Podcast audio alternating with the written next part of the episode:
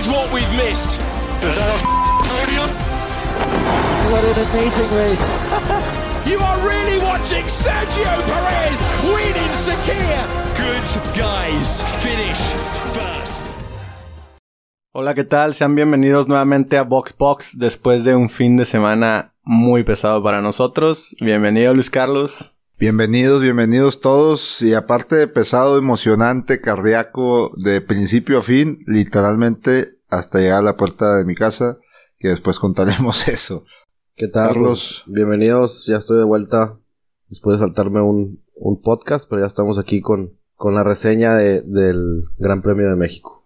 Que por ahí le vamos a levantar un penalti que nos abandonó el episodio pasado y quedaron ahí algunas dudas sin resolver. Ah, sí. F1 for Dummies fue para todos, incluyendo nosotros, pero no teníamos el expertise técnico de la información. Ya en otro, en otro episodio aclararemos las cosas que se quedan en el aire. En este no, porque yo creo que hay bastantitas cosas de qué hablar. Y para no extendernos tantos, pues ya lo, ya lo, lo, lo veremos en otro episodio. Pero bueno, fin de semana de México. Por fin llegó la fecha. El tan esperado Gran Premio de la Ciudad de México. Cuéntenos su perspectiva. Ustedes llegaron antes que yo, llegaron a la previa, a la fiesta. Platíquenos. Carlos yo creo que llegó antes que todos nosotros, Sí, entonces... hoy nosotros llegamos, bueno, el equipo, porque competimos ahí en, en esta, en este fin de semana con Fórmula 4. Nosotros llegamos desde el miércoles y el mismo miércoles en la madrugada estábamos entrando con los trailers de todos los equipos. El jueves nos tocó caminar la pista. Yo a mí me ha tocado caminarla varias veces, pero yo creo que a ti fue la primera vez, ¿cómo viste? Eh, yo en el 2012... En el evento de Fórmula 1. Ajá, era era lo que iba a decir. Eh, Yo en el 2012 competí en, en, en- en Hermano Rodríguez, pero ahora que la caminé ya con la Fórmula 1 de, de, evento y aparte pues con todas las adecuaciones para que pueda correr la Fórmula 1 ahí, fue completamente otra pista. Eso fue una de las cosas que más me sorprendió. Hicieron muchos cambios de seguridad, hicieron muchos cambios que de hecho por ahí les mandé un video donde estaban quitando las bananas o salchichas, no sé cómo les dicen. Bueno, para la audiencia que nos escucha, esas bananas o, o topes que están cerca de la curva y son para evitar que los pilotos por alguna otra razón corten camino y consigan de alguna manera ventaja. Lo que sucedió es que esos topes pues prácticamente parecían rampas. Entonces salían volando y hubo varios pilotos que terminaron hasta lesionados o con fracturas debido al impacto que, que recibían por esos topes. Entonces en la Fórmula 1 cuando hicimos el, el, el track walk, este, nos tocó ver cómo estaban quitando esos, esos topes o esas salchichas. creo que el mismo fin de semana en Italia, Fórmula 3, no me acuerdo cuál, también salió volando uno muy, muy alto. Entonces ya fueron varias ahí llamadas a la FIA que justo en la carrera de Austin lo quitaron y ahora yo no esperaba eso y también los quitaron en, en México. Que la idea no era mala. Eh, bueno, se ha dado muy comúnmente ahora que ya son pocos los circuitos en los que hay áreas de pasto o de grava. muy técnica, a pesar de que no sé desde la tele cómo se vea, pero ya estando ahí es una pista muy técnica, muy compleja, eh, que tiene curvas medias extrañas, no fáciles de leer. Entonces, a pesar de que pareciera que pues es una recta larga y el que tenga mejor motor va a ganar, eh, al momento de llegar a las curvas, pienso yo que sí debe de haber mucha destreza del piloto para poder leer bien eh, cómo agarrar esa curva, la mejor línea. Y pues bueno, aquí yo creo que también es un factor por el cual Verstappen vuela en México porque sabe leer muy bien el trazado de esta pista. Sí, también nos tocó ir al track walk. Pasamos ahí a un lado del, del podio, lo estaban preparando. A ti te tocó Armando el- estar ahí en el Foro Sol. Después caminamos por el pit lane y nos tocó ver a Lando Norris Ah, en sí. una entrevista. Eh, por ahí vimos a, a George Russell pegándole una piñata, no sé si cumplía años o... o- Fue los de Williams lo hicieron como que tradición mexicana y se- les, les llovió porque al momento de romperla traían como 20 dulces la piñata. Entonces, una vez nos tocó ver a, a Russell pegándole la piñata.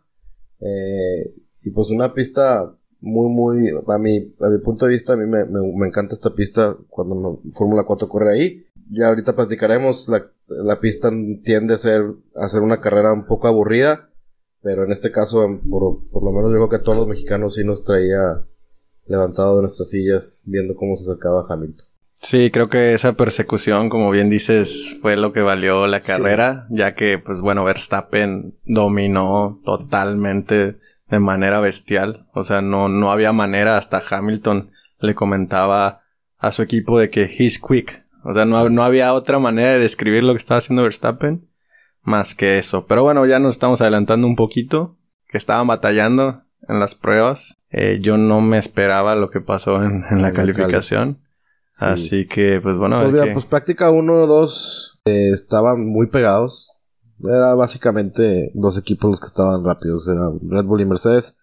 Práctica 1 creo que fue Bottas, el que fue más rápido. Práctica 2 creo que fue Verstappen. Estuvieron ahí cambialachando los- las primeras posiciones, pero se veía más fuerte Red Bull.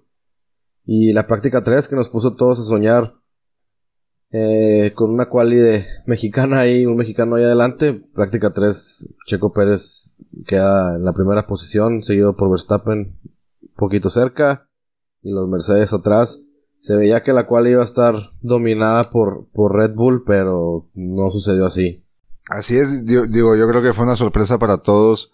creo estaba equivocado. Creo que exageré ya después de haber visto los podios, Verstappen 1, Checo 3, ah, bueno, creo que exageré. Pero creo que en el momento la percepción de todos eh, fue, y yo creo que así fue, o sea, no, no, no creo que haya sido muy severo, sino fue la realidad, que es, ¿qué estaba haciendo ahí Yuki? O sea, para la audiencia que nos escucha que, y no vieron exactamente qué pasó, eh, los Red Bulls iban peleando la, la calificación para el primer lugar, por así decirlo. Y un piloto que se llama Yuki de Alpha Tauri no tenía por qué estar ya literalmente compitiendo, pero quiso ayudar a su compañero de equipo y se atravesó. Tal cual, en resumidas cuentas, ahí están los videos si los quieren ver. Pero se atravesó y le afectó a Checo y le afectó, le afectó a Verstappen. Entonces eso hizo que quedara Verstappen en tercero y, y Checo en cuarto. Y bueno, pues ahí las declaraciones de Christian Horner pues hizo que todo el mundo... En mi punto de vista, eso Yo creo que Tsunoda hizo lo mejor que pudo de quitarse. Quizás no fue el, lugar donde le tocó quitarse, es muy, muy complicado. Como tú pudiste ver, Luis Carlos, ahí en los videos de los Fórmula 4 y todo. Esa, esa curva es bastante rápida y no hay mucho lugar a donde irte. Yo creo que ahí la culpa, si hay que culpar a alguien, probablemente a lo mejor es al ingeniero que no le dijo a tiempo, este, digo, es bien complicado. Los, los Fórmula 1, como sabemos, son bastante rápidos y cuando vienen varios pilotos en, eh, empujando, o sea, ese gap que les dicen de 5 segundos o 10 segundos atrás viene un carro empujando, o sea, se reduce en, en nada. Entonces, yo creo que Yuki tomó la decisión buena de salirse de la pista, pero lo, que pasa es que México es una pista muy, muy sucia. Entonces, cuando se sale Yuki, sale la estela de, de- polvo. Eso a- a Pérez lo saca de, de concentración, que hace que Pérez también se salga. Y por lo mismo de que Verstappen vea dos carros fuera de la pista tra- tratando de reincorporarse, tiene que levantar tantito el pedal y por, por ende los, los dos Red Bulls perdieron su vuelta que venían empujando bastante bien.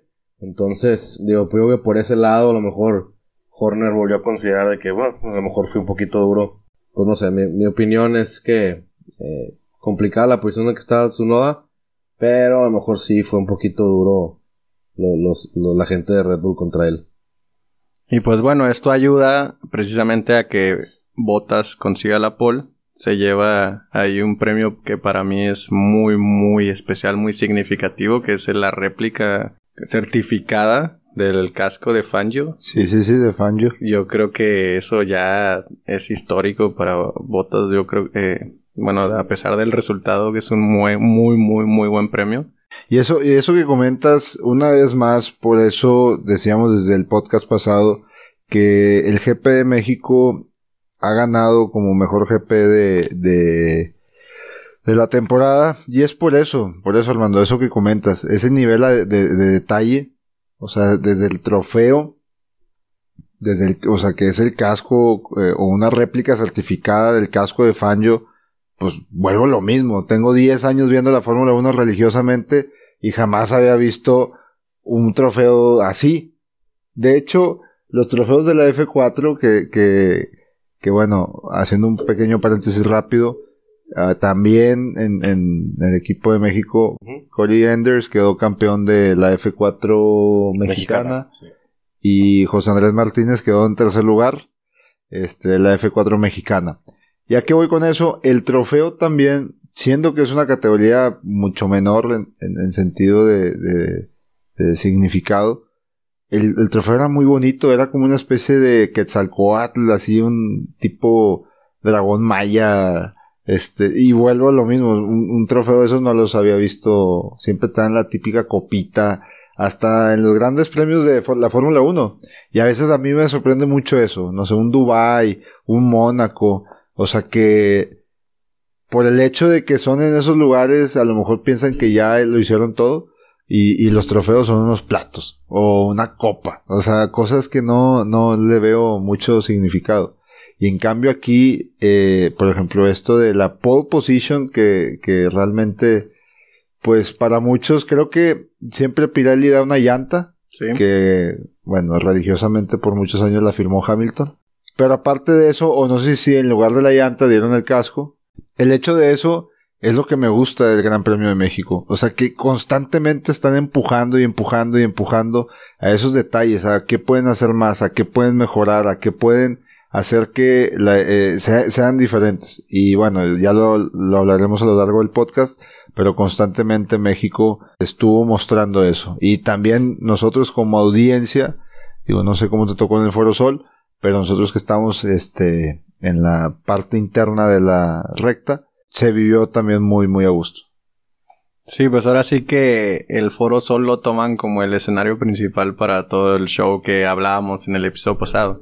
Como bien dices, México siempre se está esforzando en dar ese paso adelante de todos los grandes premios y siempre nos terminan sorprendiendo. Primero, un año con lo del carro, Ahora con lo del casco, o sea, quién sabe que, vengan en futuros años, pero eso es lo bueno del Gran Premio de México, siempre viendo adelante de, los demás. Sí, aparte, ese es de los únicos podiums que no están en la recta principal. Están totalmente en otra curva, por lo mismo de que se, ve mucho mejor ahí donde está en el Foro Sol, a un lado de miles de personas y acabando el podio se hace una fiesta con un DJ y todo el mundo en la pista. Algo así como, como el Gran Premio de Italia, que todo el mundo entra ya a la, a la, recta y está el podio con la gente. Entonces eso se, se ve muy, muy padre en esas tomas aéreas que nos da la Fórmula 1. Que hablando del podio, este, y de los detalles, el detalle del carro de Max subiendo, o sea, e, eso es a lo que me refiero. Bueno, lo mismo, creo que no, pues no hay ningún GP que haga eso. No, lo que decía Armando, eso lo, lo, introdujeron el año, bueno, hace dos años, el último Gran Premio que hubo de México con Hamilton. Fue el primer Gran Premio que veías, ponían al tercer lugar y al segundo, y cuando hablaban al primer lugar, este, una rampa hidráulica sube al carro con el piloto y, y hace una escena bastante interesante. Que Hamilton subió como todo un rockstar. O sea, y ahora lo que me sorprendió fue que Max subió como tranquilo, sentado, soy el boss, aquí, aquí ya llegué. Por, ahí vi un video, no sé si lo vieron ustedes, que Max estaba adentro como de, de la rampita esta, o sea, dentro de la estructura, o sea, nadie lo estaba viendo. Y cuando empezaron a aplaudir para este el trofeo de Checo, y que todos estaban aplaudiendo, Max también estaba aplaudiendo. Y luego cuando le tocó, eh, eh, o sea, para el trofeo de Hamilton, pues bueno, supongo yo que estaban aplaudiendo. Y Max también estaba aplaudiendo. Entonces ahí los comentarios de la gente era ahí donde se muestra pues la verdadera personalidad, personalidad de, de, de la rivalidad, sí, pero al final del día ser Sí. profesional, ¿no? Sí, fue una muy buena toma que como se quedó abierta el, el onboard de, del carro de Verstappen ahí, por ahí unos minutos se, se, se estaba viendo Verstappen preparándose para subir a la- al, al podio y, y sí, como dices, aplaudiéndole a, tanto a Pérez como a Hamilton, mientras nadie lo estaba viendo. Entonces mucha gente ahí le lo menciona en las redes sociales de, de- de- del verdadero Verstappen, una vez que nadie lo está viendo. Exacto. Pero bueno, volviendo a, a lo que fue la carrera, este, bueno, la calificación terminó Valtteri Bottas, como ya mencionamos, en primer lugar, Hamilton en segundo, Verstappen tercero y Checo Pérez cuarto. Algo interesante que sí, aparte de mi opinión de lo de Yuki, lo interesante aquí de Yuki fue que él tenía una penalización que no tenía nada que estar haciendo en la, en la, en la Q3, o sea, no tenía que hacer una vuelta rápida. Por ese lado, a lo mejor sí, sí Red Bull, como viéndolo de esa manera, es como que, bueno, o sea, ¿qué haces ahí? Estorbándole a tu, a tu equipo hermano, ¿no? Pero bueno. Bueno, pero sí había una razón. ¿Sí sabes cuál es? Sí, ¿Cuál sí, la de Gasly, pero pues aún así. La razón por la cual metieron a Yuki es porque, te- como comenta Carlos, tenía una penalización. Ya con la, cuando te penalizan por cambio de motor o cambio de no, transmisión, no sé qué, qué cambio hicieron. Eso, eso pues hace que, que salgas atrás de la parrilla. Entonces, pues si ya vas a salir atrás, ¿por qué irte a la calificación y gastar llantas y, y ponerte en riesgo? Porque, como la recta de México es muy larga, eh, la estrategia que util- utilizó Alfa Tauri fue el hacer draft con, y como le dicen el tow, tipo una especie como de grúa, de jalarlo exactamente.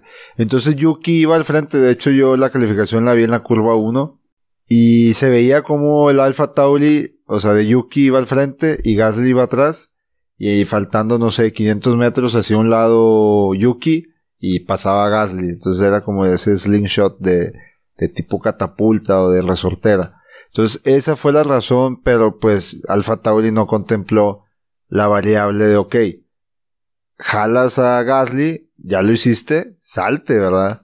Entonces ahí lo dejaron y, y pues bueno, luego sucedió lo que ya habíamos Sí, hablado. le tocó en una ma- muy mala posición de la pista cuando, nos cuando se acercaron los Red Bulls. Pero bueno, ahora nos metemos al tema de la carrera. ¿Cómo vivieron? Bueno, sobre todo tú, Armando, que estabas en, en una posición de, de aficionado 100% en, en toda la experiencia de entrar a la pista, eh, buscar tu, tu lugar y prepararte para, para ver la carrera, porque nosotros estábamos en un paddock medio cerrado donde, pues a final de cuentas, vimos la carrera en una pantalla. Este, ¿cómo estuvo de todo ese tema?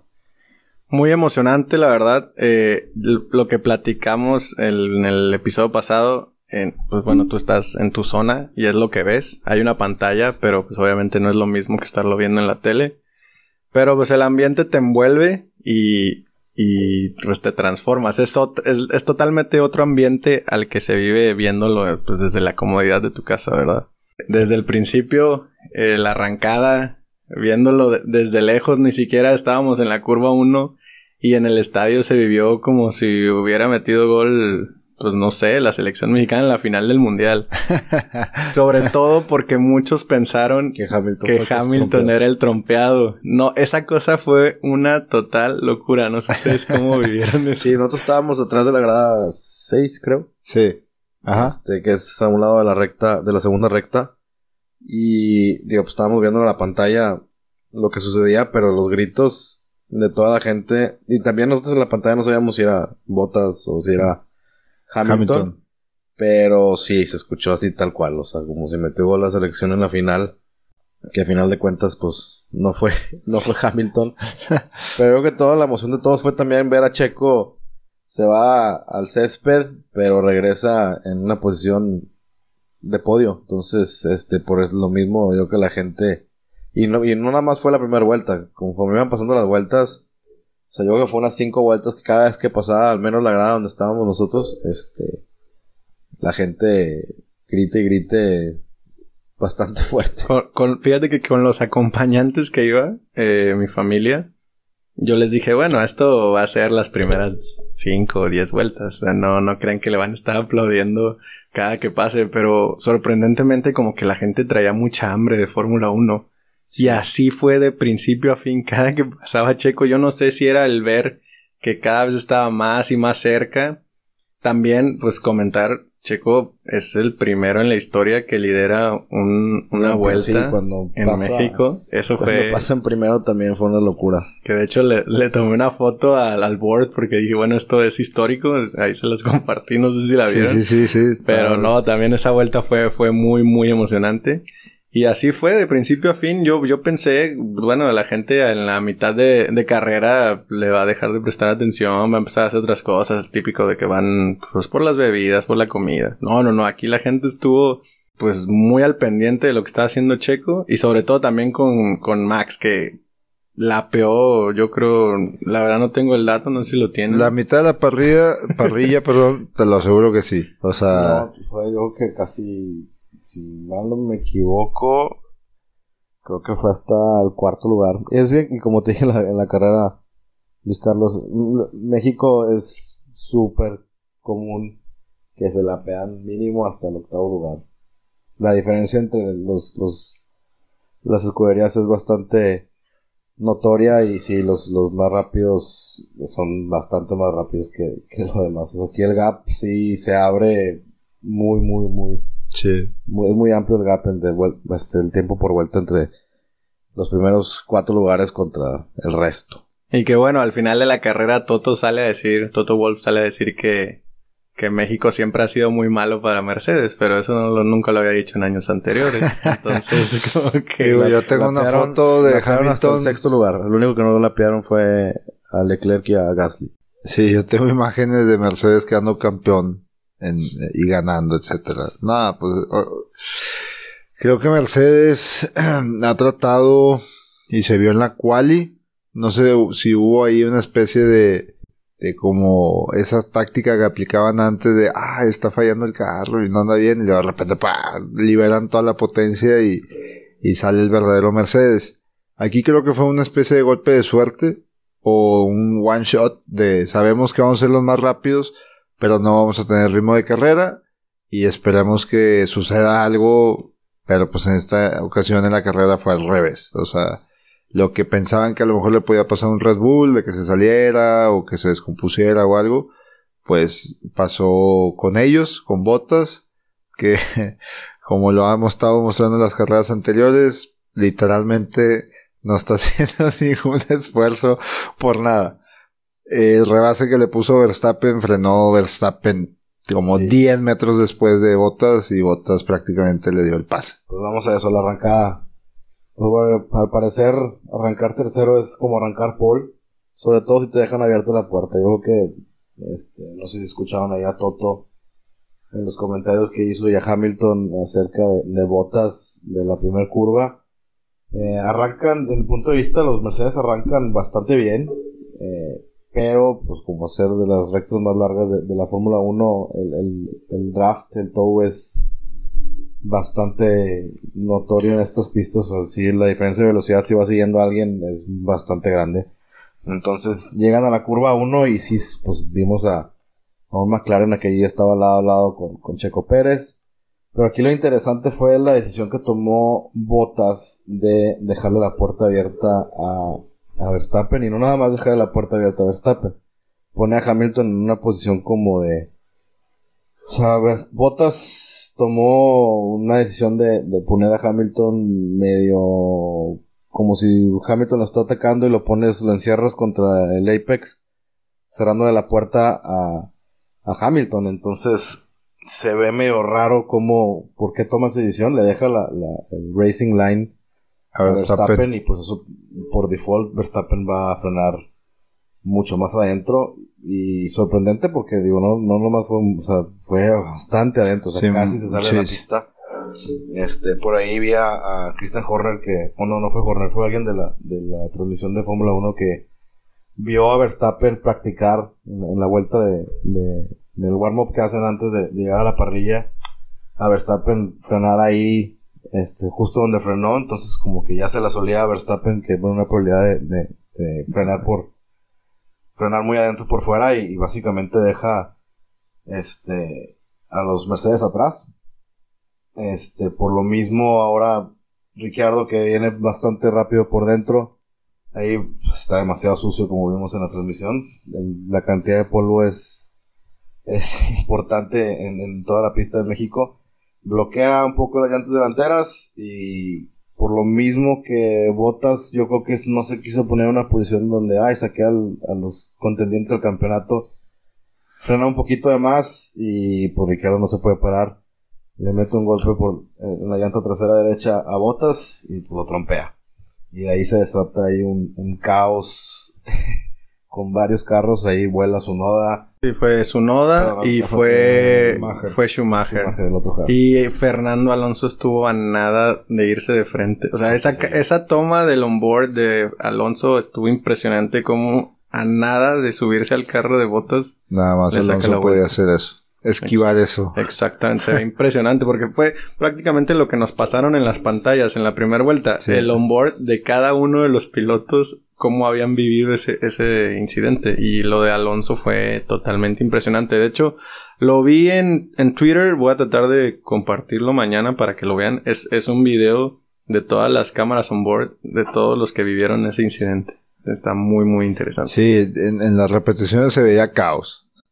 Y que bueno, ya al final Red Bull eh, con un poco de humor sube ahí un tweet eh, que con un poco de la ayuda de mis amigos y ponen el video del arranque. Porque pues bueno, la mitad de la parrilla ha pasado por la escuela de Red Bull. Carlos Sainz, Ricciardo, Tsunoda, Gasly, Pérez, Vettel. Prácticamente, sí, más de la mitad. No, no, nunca había pensado eso, pero sí es cierto. Pero bueno, de ahí se, volvemos a la carrera, se desata el safety car. Por ahí un par de vueltas en lo que quitan el- el- los carros que se quedaron en la pista. Y empieza una carrera de que nadie sabía cuánto iban a durar bien bien las, las gomas, como le llaman. Y pues digo, mucha gente por ahí estuve leyendo y escuché ahí uno que otro podcast de gente de Inglaterra y así, que son más este fríos y mencionan que la carrera fue un poco aburrida como normalmente es en México, pero creo que para para todos nosotros fue un poquito más emocionante, sobre todo nosotros, eh, Luis Carlos y yo estábamos viendo la pantalla y traíamos al mismo tiempo los celulares viendo los tiempos y viendo los tiempos cómo se estaban haciendo los gaps, fue bastante interesante cómo se, se desarrolló toda la, carrera.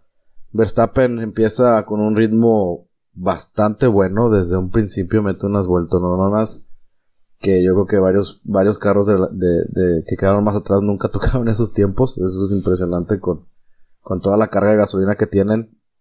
Y le empieza a abrir un gap a Hamilton, que creo que antes de parar estaba como en 14, 14, segundos. sí, 14. segundos. Entonces, por más que le intentaba Hamilton y aparte desarmado sin su coequipero, no pudo hacer nada con el ritmo que traía Verstappen. Y vimos un checo que empezó un poquito lento eh, comparado a Verstappen. Le tomó unas tres vueltas, pero una vez que ya entró en ritmo ya con las llantas a temperatura adecuada, empezó a empujar a, Hamilton de una manera que lo, que lo forzó a que Mercedes tomara la decisión de ser el primero en parar, porque no se veía para cuándo iban a parar por los tiempos que estaban haciendo. Que sí, que como bien comentas, lo de Checo se notó, se notó mucho y se notó con la diferencia que, que tenía con Gasly.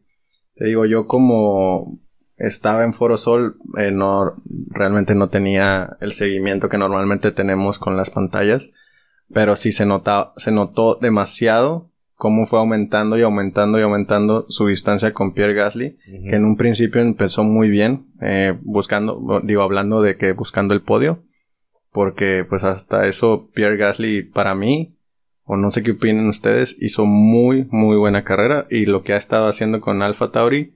Y sí, Checo eh, empieza mal o empieza con un ritmo no deseado, muy, muy atrás que Verstappen, pero empieza a apretar y pues él mismo lo dijo, ¿no? Con lo de las llantas. Cada vez, cada vez se sentían mejor.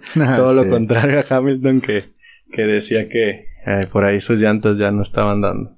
Sí, extraño mensaje que mandaban no solo Checo Pérez, sino Ver- Verstappen también. Cuando les preguntaban cómo siente las llantas, Y los dos decían, pues se sienten bastante bien y los tiempos lo reflejaban. Entonces, ¿por qué parar? Y los tiempos iban baje y baje y baje y baje y, y iban vuelta rápida tras vuelta rápida. A veces la metía Verstappen y luego por ahí en algún sector Hamilton hacía el se- sector más rápido y, de repente también Pérez. Y Pérez empieza a apretar un poquito a Hamilton donde pues bueno dicen a ver no nos vayan a hacer aquí una jugada donde me hagan el undercut y, y, y Hamilton empieza, eh, para eh, temprano el gap que tenía Verstappen, por lo que hace que ahora Verstappen pare a las 3-4 vueltas. Y a mí yo le decía a Luis Carlos, ¿por qué no paran a Pérez ahora? Se están esperando a que a que lo alcance Hamilton y lo detenga, sea, lo van a usar de pared o a ver qué, pero resulta al final de la carrera que pues sí les está funcionando la estrategia de, de poner las, las llantas tardes para al final poderle pelear algo ya a Hamilton. Sí, que creo que fue la percepción de todos. Eh, se tardaron un poco en meter a Checo. Eh, esa creo que fue la estrategia desde un principio. Pero como dijo Helmut Marco, y creo que todos lo vimos, dos, tres vueltas más, Checo hubiera alcanzado a Hamilton sin dudarlo. Pero bueno, Hamilton ahí resistió muy bien al final. Y pues hay que, hay que felicitarlo por eso, porque ya él mismo lo comentó, ya, ya no tenía el ritmo que, que tenía desde un principio. Sí, fue, fue, para mí me sorprendió porque se me hacía bastante, creo que el gap eran 14 segundos con, con Hamilton a, a Pérez. Y dije, bueno, pues 11, 11 vueltas más frescas las llantas no creo que sea suficiente como para que lo alcance. Recortar. Pero, pues sí, me sorprendió que le estaba metiendo un segundo, segundo y medio, ocho décimas hasta que lo acabó por alcanzar. Ahora, México, por ahí los comentarios de, de Hamilton al final de la carrera, que después al día siguiente se disculpó en redes sociales. Ah, Este, sí, pero no supe ni qué dijo. Pues dijo que, que pues si Checo Pérez anda rápido, te dice una cosa de que pues este, los Mercedes no andaban bien, o sea, como... Ya al día siguiente se disculpó ahí con dos posts que hizo. No sé si lo dijo de esa manera o no, a lo mejor lo estaban abuchando de más que dijo, "Ah, déjales tío una pedrada ahí fuerte a, a Pérez, pero No, bueno, al pues, final de cuentas no lo pudo pasar. Vimos a Botas tratando de pasar a McLaren en toda la carrera. O sea, es una pista bastante complicada que inclusive con DRS eh, la recta como es muy larga y dices no, pues es bien fácil pasar. Pues no, de- totalmente lo contrario. Y, es- y- y a Hamilton se le acomodaron bastante bien ahí los las estrellas se le, se le alinearon porque siempre le tocaba un, un rezagado en la recta. Entonces, o también tenía DRS o nada más con el puro draft hacía que, que, que el, dra- que el DRS de Checo pues fuera neutralizado. sí, lo neutralizaba y pues no se podía no se podía aventar. Pero bueno, yo creo que a todos como quieran nos dio mucho gusto ver cómo en esos 14 segundos se hicieron a 8 décimas, 5 décimas y, y demostró a lo, lo- lo a gusto que está Pérez ahora, que lo ha demostrado en las últimas cuatro carreras. Pero bueno, ya hay, hay algo que yo traigo así como que la espinita clavada. Desde su perspectiva, a mí me decían es que le estamos exigiendo a Checo que quede segundo cuando normalmente no lo veíamos arriba de los podios. O sea, ya un podio es como algo bueno. O sea, yo lo platicaba y me decía es que le estás pidiendo como si fuera el mejor de- del mundo. Pero no sé ustedes cómo lo vean. O sea, yo, yo pienso que sí tenía la oportunidad de alcanzar a Hamilton y por eso yo desde mi perspectiva estaba exigiendo, entre comillas, que, que lo alcanzara y lo pasara. Pero demeritando un poquito su tercer lugar. No sé ustedes cómo lo... Sí, de hecho no, no sé con quién lo hablé, quién lo comenté, pero, ah, pues sí, creo que fue con mi esposa, que le decía, es que la gente, porque sí sentí un poquito de eso, ¿no? Así como que, bueno, fue el P3, pero en realidad debió haber quedado en 2 o en 1, etcétera. Pero no hay que recordar, no hay que olvidar más bien un podio para Checo era un mérito, o sea, era, y no era un mérito para él, sino para todos los que veíamos la Fórmula 1 de Latinoamérica. O sea, era, "Ah, sacó podio, sí, wow, y celebramos. Ni se diga cuando quedó en primero, que para mí ha sido una de las carreras más legendarias que he visto. Pero, pero ¿por qué? Pues porque en los equipos que estaba no eran eh, el famoso top 3 y aún así sacaba podio. Lo hizo con Sauber, lo hizo con Force India, lo hizo con Racing Point. Eh, y eso te decía algo y yo creo que fue una de las razones por las cuales, no, no, bueno, no creo, fue una de las razones por las cuales llegó a Red Bull. Ahora, ¿quién estuvo de antecedente en Red Bull? Gasly, Albon, Ricciardo, y no podían, no bueno, al lado de Verstappen. Y no podían, simplemente pasaban a la sombra completamente de Verstappen. No figuraban. Y aquí lo increíble que está sucediendo, y así lo percibo yo, es que a Checo ya se le ve como, como ese hermano mayor, de respeto, ese hermano mayor de, ok, el hermano menor a lo mejor es más talentoso, es más rápido, es más ágil, pero el hermano mayor tiene otras cosas, o sea, tiene experiencia, tiene, bueno, Verstappen podrá ser muy rápido, pero no tiene la administración de llantas que tiene Checo. Y precisamente esas, ese tipo de estrategias se las dejan a Checo porque saben que tiene esa habilidad. Entonces, es bonito ver cómo a Checo poco a poco se va ganando ese lugar dentro del equipo de Red Bull. Y sí, o sea, pasa algo extraño que a lo mejor no lo había visto no se había visto tan claro en un equipo porque, por ejemplo, está un Kimi Raikkonen en Alfa que está ahí por experiencia, un Vettel en, en, Aston, pero aquí no es tanto como un piloto retirado que está ahí, sino como que es un piloto y lo ha demostrado una y mil veces. O sea, le pone al lado Hamilton y no ha podido. Hamilton no ha podido toda esta temporada con Checo. Se le exige constancia, y bueno, ya agarró ritmo, ya, ya se entendió con, con el Red Bull, con el carro Red Bull. Y ahí ha estado. Y, se los aseguro que Checo de un top 5 ya no va a bajar. Es muy, muy constante Checo porque pues, esa habilidad de cuidar las llantas se va traduciendo a también a cuidar el carro, a cuidar las estrategias y las, las competencias. Entonces, ese P3 eh, creo que es consolidar esa trayectoria que ha estado construyendo en todo este tiempo y es un pedacito del pastel. Eh, ojalá, bueno, como va con este ritmo, va a sacar el tercer lugar de, de pilotos, que eso para mí sería muy, muy padre y muy bonito. Y bueno, la siguiente temporada podría estar peleando hasta para una segunda posición de pilotos. Entonces, no hay que olvidar que la Fórmula 1 es muy complicada, la Fórmula 1 es de lo mejor de lo mejor, nada más hay que ir eh, acostumbrándonos a aceptar que, que Checo no es un piloto que está ahí de media tabla, sino que ya es un piloto de trayectoria, de respeto y que es de los mejores que está en la parrilla. Yo, yo creo que sí se le tiene que exigir porque está por otro lado, tenemos la, la, situación de que, bueno, esa es la primera vez que viene, ese primer año que está Pérez con, con Red Bull, como ya hemos platicado en otros episodios.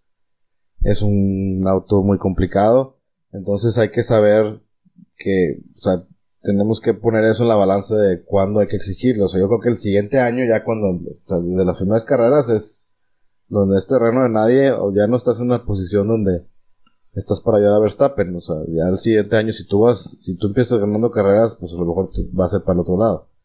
Entonces, eh, le toca a Pérez con un fuera de serie que es Verstappen. El domingo vimos a Pérez peleando con, digo, no nomás este domingo, pero lo hemos visto en otras carreras con Hamilton, que no se nos olvide que es cuántas veces ha quedado campeón. Siete. Entonces, yo creo que hay que empezar a exigir se le, se le empezó a exigir a mitad de temporada y hasta ahorita yo creo que ya está dando resultados. A lo mejor no creo que gane en las, las siguientes carreras porque Red Bull está totalmente enfocado en, ganar ese campeonato con, con, Verstappen y yo creo que Pérez también lo ve de esa manera y está de acuerdo 100%. Y, y veo, no sé si vieron a, a Christian Horner que me pareció algo muy interesante que puede significar que, digo, pueden cambiar muy rápido las cosas, pero puede significar que Pérez esté ahí por un buen rato. Horner dice que no había visto este tipo de, de, ambiente en, en, la gente que trabaja en Red Bull, considerando como tienen a sus dos pilotos, y eso tiene que ver bastante con Pérez, o se refería a Pérez, que nunca ha visto esta, esta, cómo todo el mundo está en sintonía y, están trabajando bastante bien, no hay problemas entre los equipos internos por tener a dos pilotos rápidos y eso, eso a final de cuentas es lo que, en mi punto de vista, va a ser lo que, va a hacer la diferencia al final.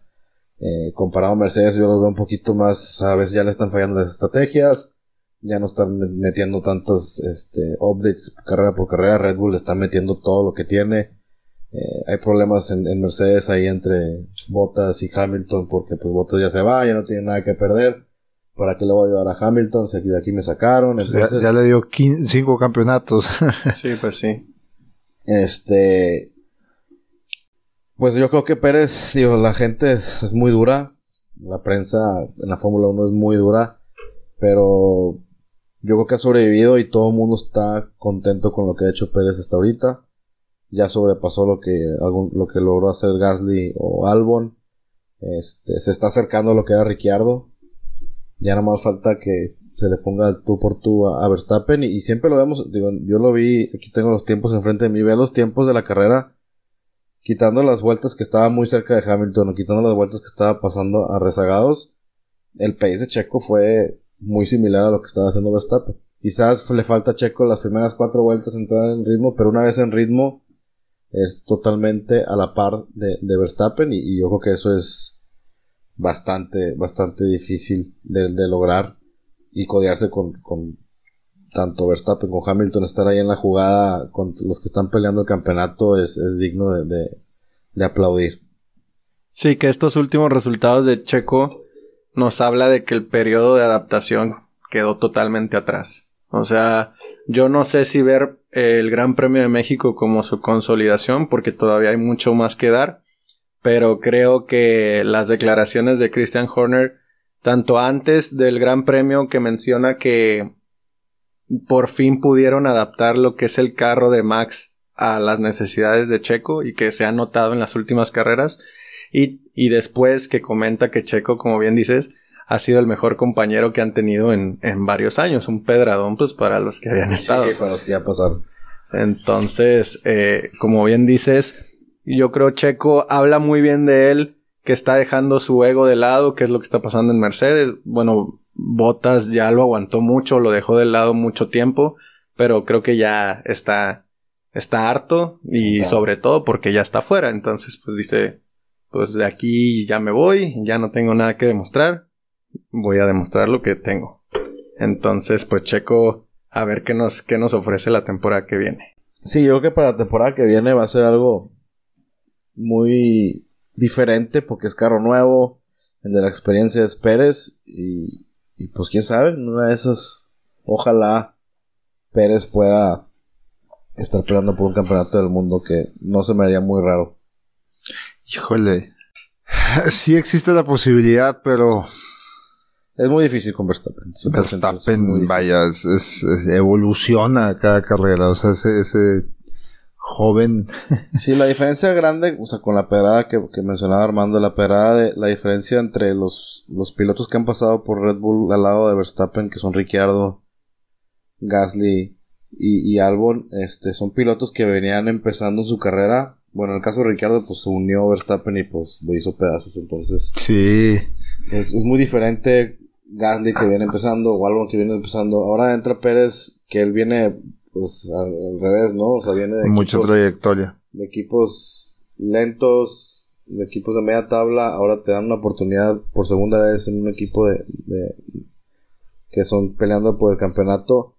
Pues yo creo que como ya un, piloto más maduro, un piloto que ya ha pasado por diferentes equipos, este, sabe lo que tiene que hacer para, para mantenerse, mantenerse este deporte y estar peleando podiums y, y haciendo su trabajo como lo está haciendo. Ya los, los otros equipos como McLaren y, Ferrari ya se ven un poquito más lejos, ya no están ahí peleando cerca de, estos dos y, ya se pone bastante tenso para las últimas carreras el tanto el tema de pilotos como el de constructores. Pero bueno, el tema de Checo eh, era que actualmente ahorita en el podcast pues hemos hablado mucho de Checo, bueno, somos mexicanos y latinos, etcétera, pero la verdad es que, aunque no lo fuéramos, se me quedé pensando eso. Dije, bueno, que si fuera un alemán o algo así, ¿no? ¿De quién hablaría? pues de Checo, porque este desarrollo que como comentaba Carlos, que ha estado siendo, es, es muy notorio, o sea, cómo era Red Bull antes de que no estuviera Checo y cómo es ahorita, o sea, en cuestión de redes sociales, en cuestión de puntos, en cuestión de resultados, en cuestión de presencia en la pista, ya se ve como un equipo. Entonces, pues es, hay que disfrutar eso, ¿no? O sea, esta, esta transición que está sucediendo en todos los sentidos, pues es algo que no sabemos si va a volver a pasar, pero está sucediendo ahorita y, y hay que disfrutar eso. Y fíjate que ahorita que tocas ese tema, se me vino a la mente, una vez mi esposa me preguntó, oye, ¿por qué son dos pilotos por equipo? O sea, si nada más gana uno. Entonces, creo que ahora queda más claro que nunca la importancia del trabajo en equipo, cómo tener un coequipero que esté ahí al frente contigo, pues lleva al éxito a uno de los dos, que es lo que había tenido Hamilton con Bottas. Lo deja de tener, llega Checo a Red Bull, que era la pieza que faltaba, y ahora Verstappen está a nada de ganar el campeonato hablando del campeonato, cómo queda el campeonato después de esta carrera, que bueno, no hemos terminado con la carrera, pero sí terminó Verstappen ganando por unos cuantos segunditos ahí, Hamilton y Pérez bien cerquita de, de, Hamilton. Ya platicamos de Gasly, el gran trabajo que hizo, probablemente se la pasó bastante solito ahí. Pérez le lleva, le faltan 20 puntos para alcanzar a Botas, y Verstappen tiene 312.5 y Hamilton tiene 293.5. Se ve el camino, se ve la luz para Verstappen, pero quedan, como dijimos, bastantes pistas por, por correr. Y pues bueno, por todo el tema de logística, movimiento de todo el equipo aquí de Box Box, pues bueno, eh, como podrán observar, el capítulo está haciendo en otra fecha, así que se nos junta con el Gran Premio de Brasil. No podremos darles la previa que normalmente damos como los tenemos acostumbrados, pero sí vamos a, decir nuestros pronósticos para este Gran Premio de Interlagos. Que cabe recalcar que este desfase de, del podcast, bueno, no sé cómo están ustedes, pero ahorita yo ya estoy muerto. Literalmente se me están cerrando los ojos. Y es porque casi todos nosotros, a excepción de Carlos, que se regresó un poco antes, nos regresamos en la noche por temas logísticos, obviamente, pues uno quería estar el mayor tiempo posible en el evento de la Fórmula 1. Pero Tragedias Aerobús este, salió con la novedad, bueno, hablo de mi vuelo, de que estaba sobrevendido y retrasado cuatro horas. Entonces terminé llegando a la casa como a las 5 o 6 de la mañana y pues un baño y a trabajar, ¿no?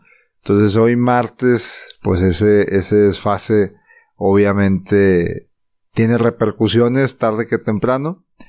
Y eso hizo que, que el podcast se, se, se, retrasara, pues que va a ser un día, dos días. Un día, un día. Un día. Eh, pues bueno, de mi parte, creo que Verstappen se amarra ya al, al campeonato en Brasil. Se puede. siento que va, va a haber un Did Not Finish o cómo es DNF, DNF eh, de Hamilton. Ah. Y esperemos que eso le abra la puerta a Checo de, de meterse en el podio. Y creo que Bottas regresa al podio. Pues yo creo que sí se la lleva Verstappen. El año pasado hizo Paul Verstappen, ganó la carrera. Quiero decir que va a ser Verstappen, Pérez, Hamilton. Nomás para que se le quite la espinita a Checo de esta carrera, que lo pase en esta carrera y que se quede así. Yo no sé por qué estoy pensando en la lluvia, que siempre llueve, y va a haber caos. Pero, bueno, no, pero afortunadamente Verstappen lloviendo seco vuela en esa pista. Entonces, al menos de que choque o algo así, pero si no sucede, ya sea que llueva o seco, Verstappen 1. Y como sé que o siento que va a llover, va a haber caos. Y no sé por qué siento que Checo va a ser una, a lo mejor una... Va a ser parte de... Sí, una checo novela. Con Hamilton o algo así, o sea... Pues ahora no lo saque Hamilton porque fue, fue hace dos años, ¿no? Que sacó Hamilton a, a Albon. Un rebase por fuera. Que hizo que, que Gasly quedara en segundo y Sainz tercero. Sí. Por eso me suena que Hamilton va, va a arriesgar, o sea, no creo que quiera dejarlo para el último tanto gap con Verstappen. O sea, siento que esta es la carrera Tiene en que la hacer, tiene que ir sí. por todo. Sí, es parte de aguas porque sí. Digo, aunque Hamilton no acabe y Verstappen gane, como quiera matemáticamente se va a ir de perdido a la que sigue. Digo, si Hamilton sigue haciendo puntos, sí, no se nos va, nos va a llevar hasta la última. Pero no sé. Digo que Verstappen ya está viendo la luz, Red Bull está con un muy buen momentum, que digo que se puede llevar el 1-2 ya para, para dejar bien claro quién, quién va adelante. Que probablemente la audiencia ya- me esté dando como hater de Hamilton, pero es un presentimiento que tengo. En algún momento le voy a pegar. O sea, no, no- Sí, es, es exactamente ese presentimiento. No sé por qué. Verstappen, dos Ricardo, tres. Ricciardo. Sí. Sí, siento que está pasando por muy malas temporadas y no sé. Algo me dijo que se va a meter por ahí Lluvia. en lluvia. Y tercero, Botas. Valtteri Bottas. se lo merece. La verdad, lo que le pasó en México No fue muy lamentable. Sí. Luego súmale que la parada de pit de 11 segundos. Sí. Pero bueno, hizo la vuelta rápida. Sí, bueno, eso le ayudó. Pero bueno, eh, nos vamos. Sin antes recordarles que nos sigan en Instagram, en BoxBox Podcast-bajo. Ahí normalmente les compartimos fotos muy, muy padres que pueden tener como wallpapers, eh, información y pues todo lo relacionado con, con el podcast. Muchas gracias por apoyarnos en estos seis episodios pasados. Este ya es el séptimo. Muchas gracias nuevamente por la aceptación y pues esperamos seguir teniendo su apoyo en futuras ocasiones. Box Box. Bye.